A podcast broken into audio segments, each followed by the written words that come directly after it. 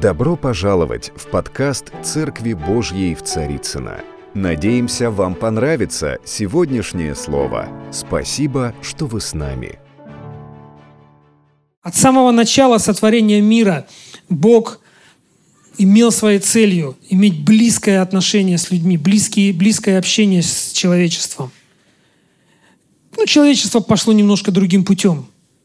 Но Бог, Он всегда, всегда вел людей, всегда ведет нас и всегда говорит нам, приходи ко мне, у меня есть для тебя больше. У меня есть для тебя больше. И изначальный план Бога для нас – это общение, близкое общение с Ним. Он создал нас для того, чтобы дать нам свое отцовское сердце, явить нам свое отцовство. В книге «Исход» есть история, вы знаете, когда израильтяне вышли из Египта, множество народу, э, это было не тихо как-то, это было серьезное путешествие, серьезный выход. Об этом говорит Библия. И вот в книге «Исход», 20 глава, а, Израиль, израильтяне подошли к горе Синай. И Бог, зная определенный уже характер своего народа, какие-то вещи, которые были внутри у них, Он дал им повеление, дал заповеди. Десять заповедей. И После того, как он а, провозгласил эти заповеди, мы видим, читаем с 18 стиха 20 главы написано, «Весь народ увидел громы и пламя, и звук трубный, и гору дымящуюся. Увидел то, весь народ отступил и встал вдали. И сказали Моисею, ты говори с нами, и мы будем слушать. Но чтобы не говорил с нами Бог, дабы нам не умереть. И сказал Моисей народу, не бойтесь, Бог пришел, чтобы испытать вас, и чтобы страх его был пред лицом вашим, дабы вы не грешили. И стоял народ вдали, а Моисей вступил во мрак, где Бог. Во мрак, где Бог. Ну, а в другом переводе сказано, что вступил, э, что там было густое облако. Густое облако как-то более приятно нашему слуху, да, чем мрак. Потому что там, где Бог, не может быть мрака – но иногда те вещи, которые производит Бог, они вызывают в нас непонимание. От незнания, что ли, от, от недостатка близости с Ним. И смотрите, что здесь произошло на самом деле. А, Бог дал людям заповеди. Он, по сути, дал им правила, как им жить, чтобы они могли иметь с Ним общение. Не воровать, не прелюбодействовать, а, и еще какие-то вещи, да, которые не так сложно было исполнять. Но, может быть, не знаю, может быть, на тот момент э, такое настроение было у Бога, и, или так его допекли эти люди, что вот он им настойчиво это все говорил, и для ясности, так сказать, еще, может быть, не знаю, там, притоптал ногой, и вот это как раз произвело действие, которое они увидели. Гром и пламя, звук трубный и гору дымящуюся – и что произошло с людьми? Они отошли подальше. По сути, во что они поверили в этот момент? Они поверили, что Бог Он какой? Грозный, наказывающий. И лучше держаться в стороне. Моисей он имел другие отношения с Богом. И он пытался сказать людям, он говорит, ну не бойтесь. Бог, Он пришел, чтобы испытать вас, и чтобы страх Его был перед лицом, чтобы вы не грешили. То есть Он пришел, чтобы вы изменились. По сути, Бог дал инструкцию людям, делайте вот эти вещи, они будут приближать вас ко мне. Но люди сказали, лучше мы здесь постоим, а ты иди и разговаривай. И Моисей пошел в это облако – не видя, что за ним, но он знал, что там Бог, потому что у него были с ним отношения. Какова была истина на самом деле? Истина была в том, что Бог хотел, чтобы люди приближались к Нему. Он хотел, чтобы у них было общение с Ним. Две реакции на Божье действие. Вера и неверие. Они исходят из нашего сердца – и определяют наши с Ним отношения. В Новом Завете есть история, помните, когда ангел в самом начале, э, ангел пришел к двум людям. Один и тот же ангел, примерно в одно и то же время, ну там небольшой разрыв во времени. Он пришел к Захарии и пришел к кому? К Марии. И он принес им благую весть для каждого из них. Он сказал, у тебя будет дитя. И один сказал, да как такое может быть? А вторая сказала, а как это будет? Отношения. Отношения сердца. Две реакции на Божье действие. И наша реакция на то, что делает Бог, на Его откровение или на Его какие-то проявления, это либо вера, либо неверие. Либо идти в облако, либо постоять в стороне. Что происходит сегодня с нами порой, когда мы видим какие-то вещи, которые непонятны нам, которые ну, не происходили с нами лично раньше. Какова наша реакция на это? Как мы реагируем? Ведь Бог, Он вчера, сегодня и вовеки тот же. Аминь. Но при этом Он творит все новое. Аминь. Да еще и как хочет и где хочет.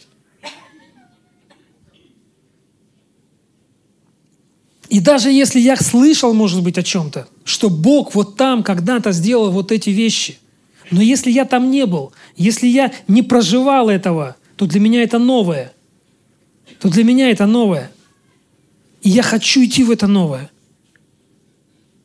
Потому что я знаю, что там есть Бог, в этом облаке. Даже если оно выглядит как мрак. И всегда есть выбор постоять в сторонке, посмотреть. Я же не ушел, я же здесь, я же вижу, как там что происходит. Как только облако развеется и все станет понятно, то я с вами, может быть. Но всегда находятся те, кто идет в это облако, потому что они знают и верят, что Бог, Он никогда не отступит от своего слова. И ну, нам по характеру человеческому конечно, гораздо легче, проще, как действовать, когда есть четкое понимание. Когда мы видим путь, когда мы видим какие-то карту, направление, когда есть те, кто подсказывают нам, кто ведет нас за собой, кто направляет нас, вдохновляет, ободряет, ну, обрезает иногда. Но это нужно.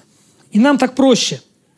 Нам важно, для нас у нас есть э, суть, которая для которой важно быть частью большого движения, общего чего-то. Нам хорошо, когда есть команда, нам хорошо, когда мы понимаем, что мы не одни, что куда мы движемся, как мы движемся, что у каждого своя функция и так далее, и так далее, и так далее, свое предназначение. Нам важно быть движимыми общей целью. Аминь? Не только же я такой. И вот такой целью как раз для нас, верующих людей, является великое поручение – Господа нашего Иисуса Христа. Э, понимаете, о чем я говорю? Речь, конечно же, о словах Иисуса, которые э, Он сказал своим ученикам перед тем, как э, вознесся на небеса. Матвея 28 глава. «Итак, идите, научите все народы, крестя их во имя Отца и Сына и Святого Духа, уча их соблюдать все, что я повелел вам. И сея с вами во все дни до скончания века». Кто может отрицать, что завоевание душ, спасение людей является самым высоким приоритетом Божьего Царства? Кто согласен с этим? Это самая, самая важная ценность. Иисус пришел на землю, Он умер на кресте для того, чтобы люди могли примириться с Богом. И чтобы те, которые примирились с Богом, они горели служением, примирять других, отдавать это и распространять это.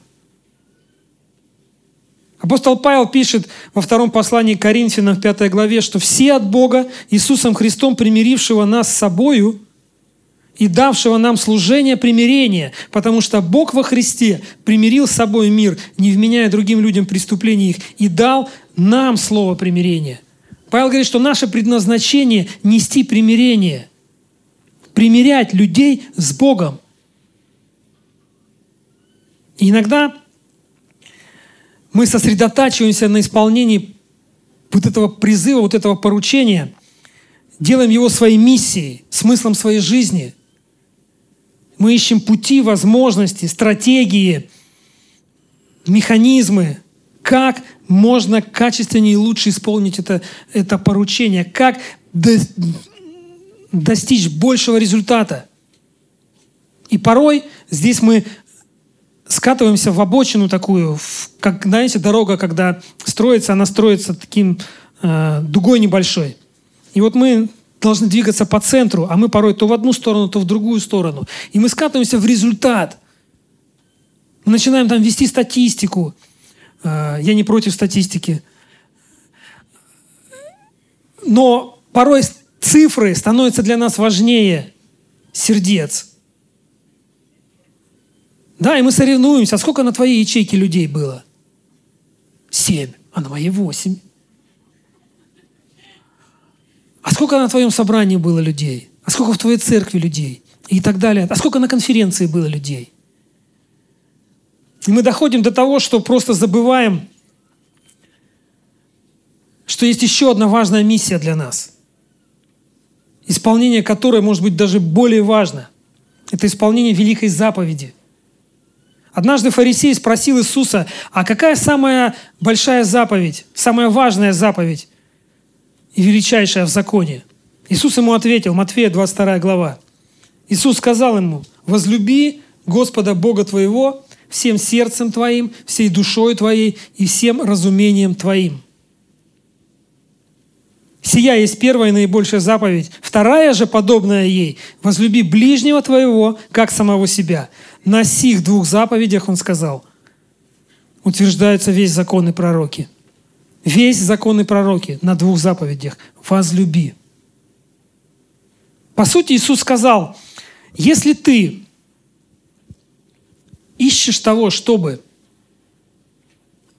познать Божью любовь и сделать ее своей жизненной позицией, сделать ее известной, то ты освобожден от исполнения любого другого обязательства. Послание римлянам говорит нам, что любовь есть исполнение закона. Любовь есть исполнение закона. Любовь должна быть вдохновением и движущей силой для всего, что мы делаем. Как лично каждый, так и как церковь. Включая исполнение великого поручения – Иисус сказал, заповедь новую даю вам, да любите друг друга, как я возлюбил вас, так и вы любите друг друга. Потому узнают, что все вы мои ученики, если будете иметь любовь между собой. Апостол Иоанн то же самое подчеркивает. Возлюбленные, будем любить друг друга, потому что любовь от Бога, и всякий любящий рожден от Бога и знает Бога. В том любовь, что не мы возлюбили Бога, Он возлюбил нас и послал Сына Своего в умилостивление за грехи наши. Возлюбленные, если так возлюбил нас Бог, то и мы должны любить друг друга. Павел еще дальше пошел. Он говорит, если я говорю языками человеческими или ангельскими, а любви не имею, то я медь звенящая, кивал звучащий. И если я раздам все имение мое и отдам мое тело на сожжение, а любви не имею – нет никакой пользы в этом. Именно в великой заповеди любить друг друга, любить Бога, любить друг друга, мы познаем предназначение наше от Отца Небесного. Его желание в отношении нас в том, чтобы мы принимали Его любовь и отдавали ее другим. И отдавали ее другим.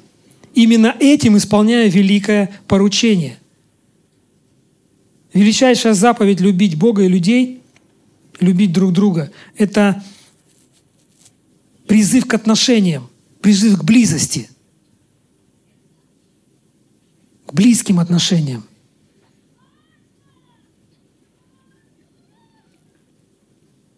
А великое поручение – это призыв собирать плоды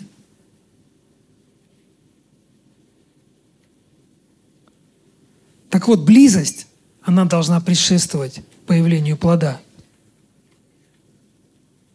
Сначала близость, потом плод. Когда мы забываем об этом, для нас плод становится стратегией, для нас плод становится просто результатом, цифрами, статистикой. И тогда, чтобы достичь этих своих, своих, уже своих целей, не Божьих, мы порой совершаем не всегда правильные вещи. Но желание Бога, чтобы мы имели в первую очередь близость, и тогда будет плод. Тогда та любовь, которая в твоем сердце, она будет видна. Иисус говорит, что по тем отношениям, которые между вами, люди будут видеть меня.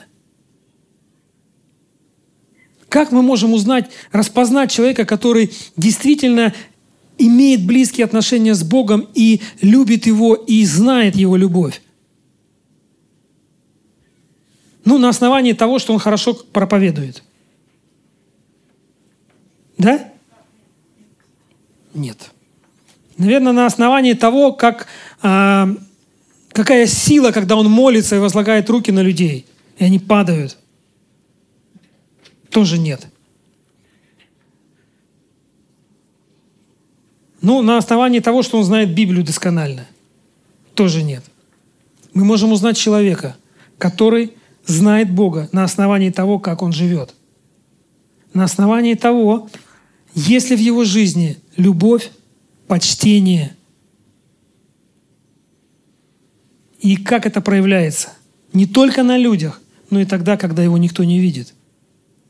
В его семье и в каком-то более таком тесном общении с ним.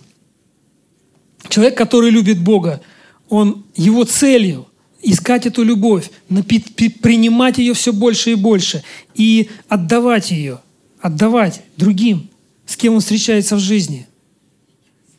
О таких людях мы всегда говорим, что как будто с Богом встретился. Вот пришел человек, сразу атмосфера поменялась.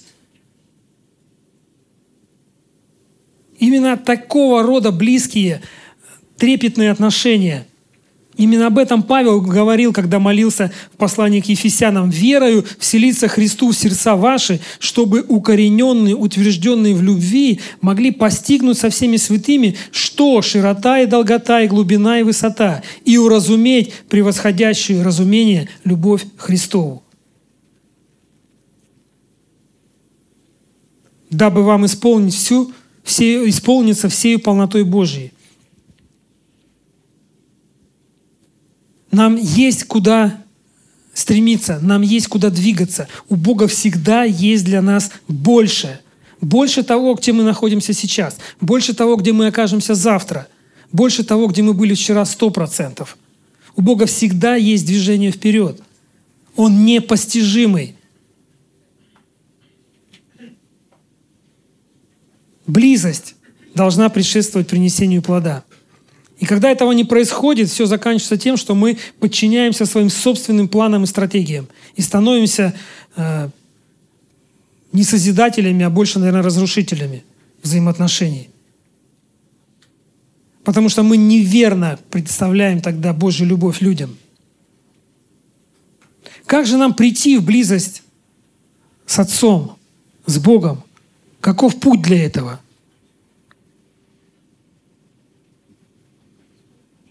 Есть варианты.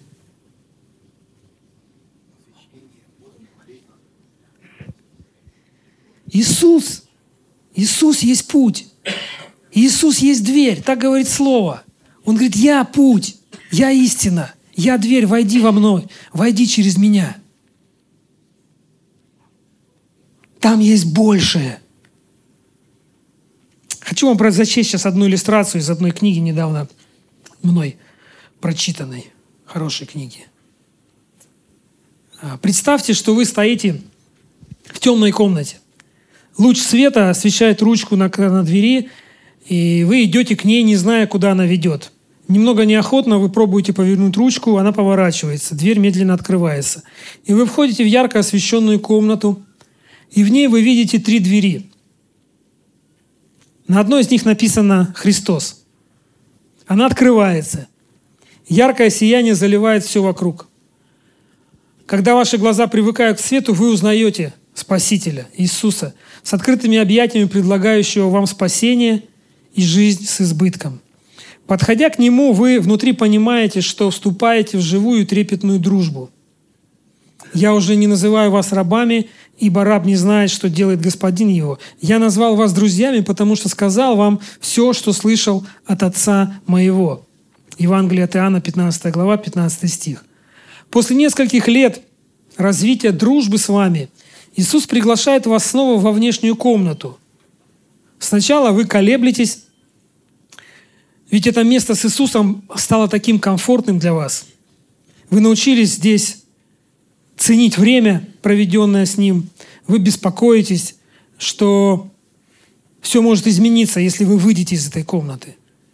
И нерешительно вы следуете за Иисусом во внешнюю комнату, где ожидает другая дверь. Она больше первой, и на, золотой, на сделанной из золота ручке изображен лев – и вы чувствуете, что за этой дверью находится некто могучий. Иисус спрашивает, хотите ли вы туда войти? Вы сначала задумываетесь, затем беретесь за ручку. Внутри яркий белый свет, гром и грохот землетрясений. И когда ваши глаза привыкают, вы замечаете престол. И на нем восседает могущественная личность размером с город, живым и острым взглядом. Ваши глаза встречаются – и в первую секунду вам не страшно.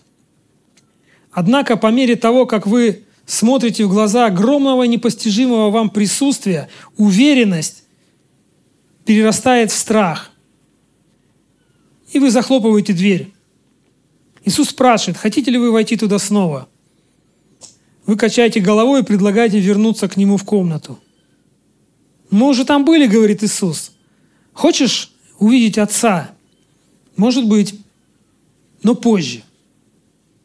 Иисус с вами возвращается в его комнату, и там, в этих владениях в его, вы чувствуете себя в безопасности. Это место, которое вывело вас из тьмы в свет, наполняет наше сердце надеждой. Как же можно хотеть это оставить? Ну, знакомо ли вам ощущение, а, которые вот в этом коротком рассказе, в этой зарисовке? Хотя здесь, конечно же, используется аллегория – но это хорошая иллюстрация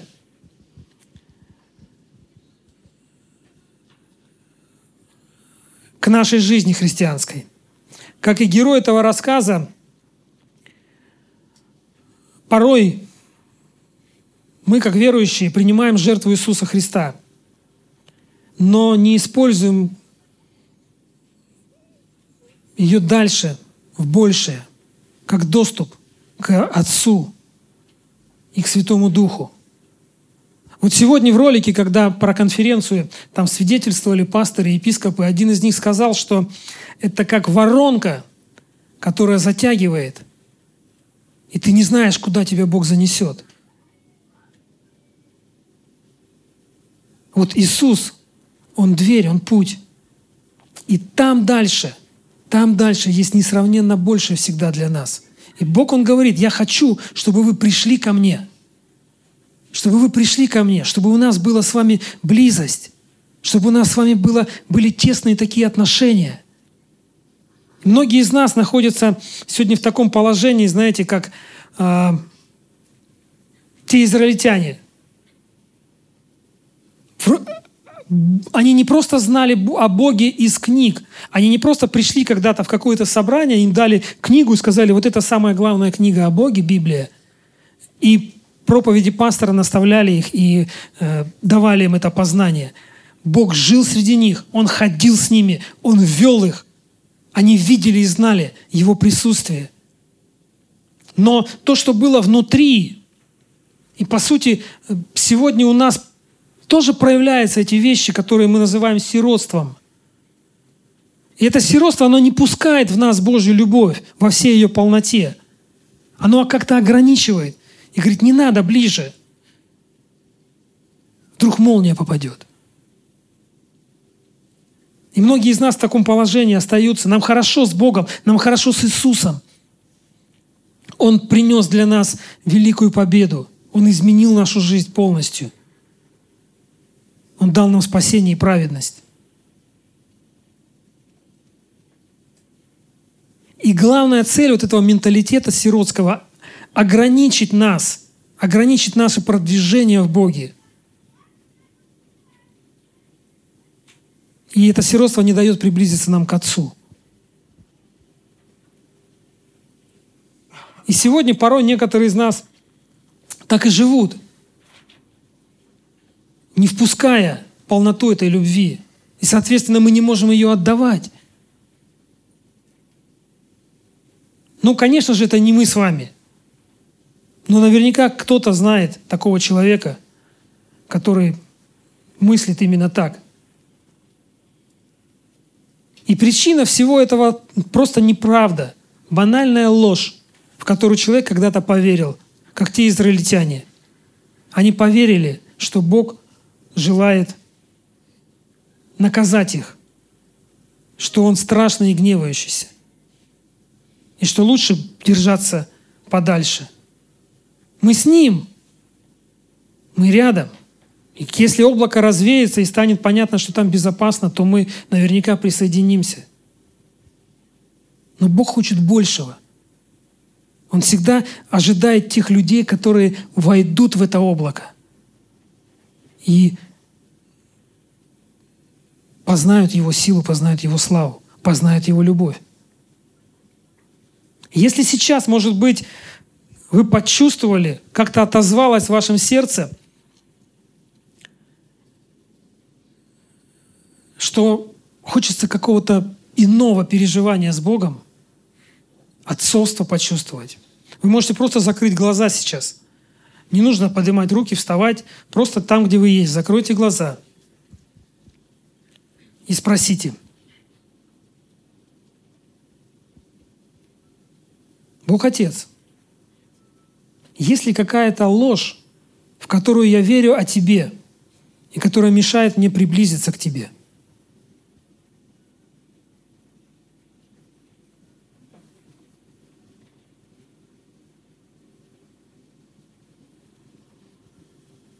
Если вы почувствовали, что это есть, скажите, я отрекаюсь во имя Иисуса Христа от этой лжи. Господь, удали ее из моей жизни и открой мне Твою истину. Бог Отец, какой Ты на самом деле – как ты видишь меня? Как ты относишься ко мне?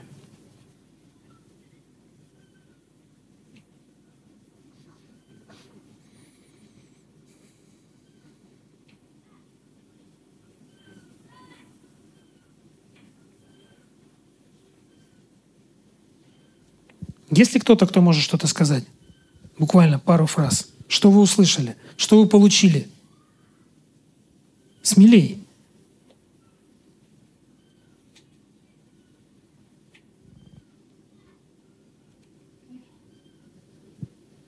мир. Во Христе мы все прощены, и мы любимы. Но тем не менее у нас Бог всегда оставляет нам возможность выбора. Двинуться дальше, двинуться выше, двинуться туда, где больше, больше любви, больше Бога, больше возможности быть с Ним и общаться с Ним – и Он ждет каждого из нас, чтобы дать нам ту самую глубокую близость отношений с Ним, для которой мы изначально были созданы. И когда мы принимаем свое сердце, Его любовь, когда мы действительно переживаем вот это Его отцовство, мы тогда входим в Его призвание как сыновья, как дочери – как его соратники и наследники.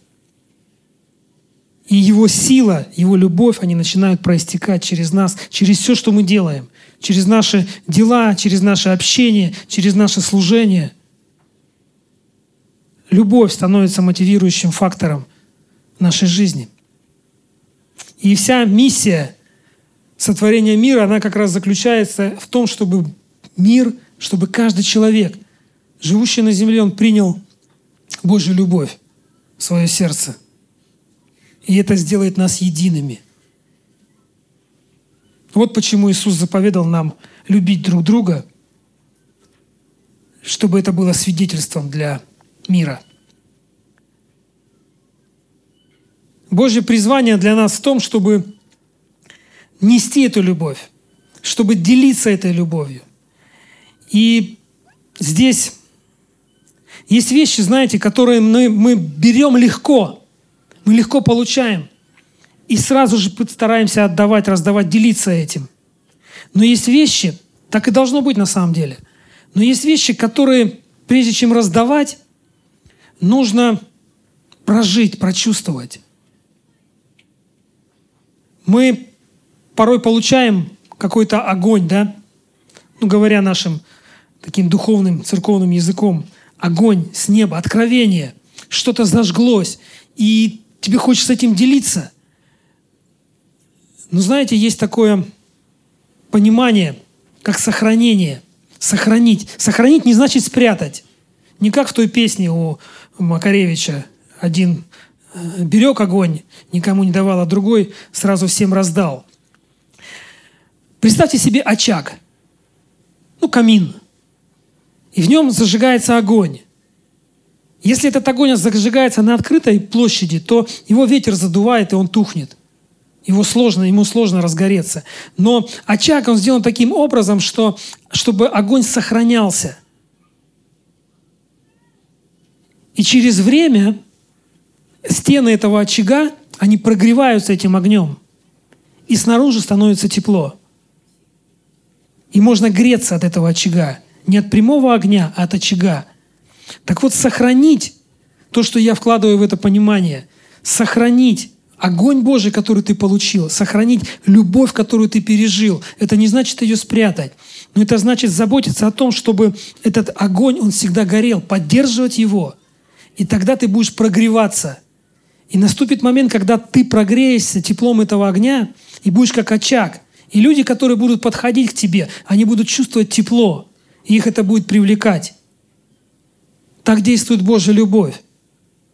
Невозможно отдать то, чего у тебя нет. Но каждому доступно услышать Его, принять Его в свое сердце и, возгревая эту любовь, делиться ей с, с теми, кто окружает нас – это наша миссия, это наше призвание. Вот для чего мы сотворены. И каждая частичка нашего существа, она создана для того, чтобы принимать любовь и отдавать ее. И нет ничего более естественного в жизни христианина, чем ходить в любви Бога Отца и передавать эту любовь другим. Аминь. Аминь. Итак, давайте мы будем с вами следовать примеру Иисуса, который всей своей жизнью показал, что я и Отец одно. Зная меня, он говорит, вы знаете Отца. Он был настолько пропитан, он был настолько близко, близок с ним в отношениях, что в каждом своем шаге он являл его. И когда мы фокусируем свою жизнь на этих отношениях, мы становимся действительно сыновьями и дочерями великого Бога, великого Бога, который есть любовь, который есть любовь. И мы с вами призваны быть даром любви для каждого человека, который встречается на нашем пути. Дорогие друзья, спасибо, что были с нами. И до встречи на следующей неделе на подкасте «Церкви Божьей в Царицына.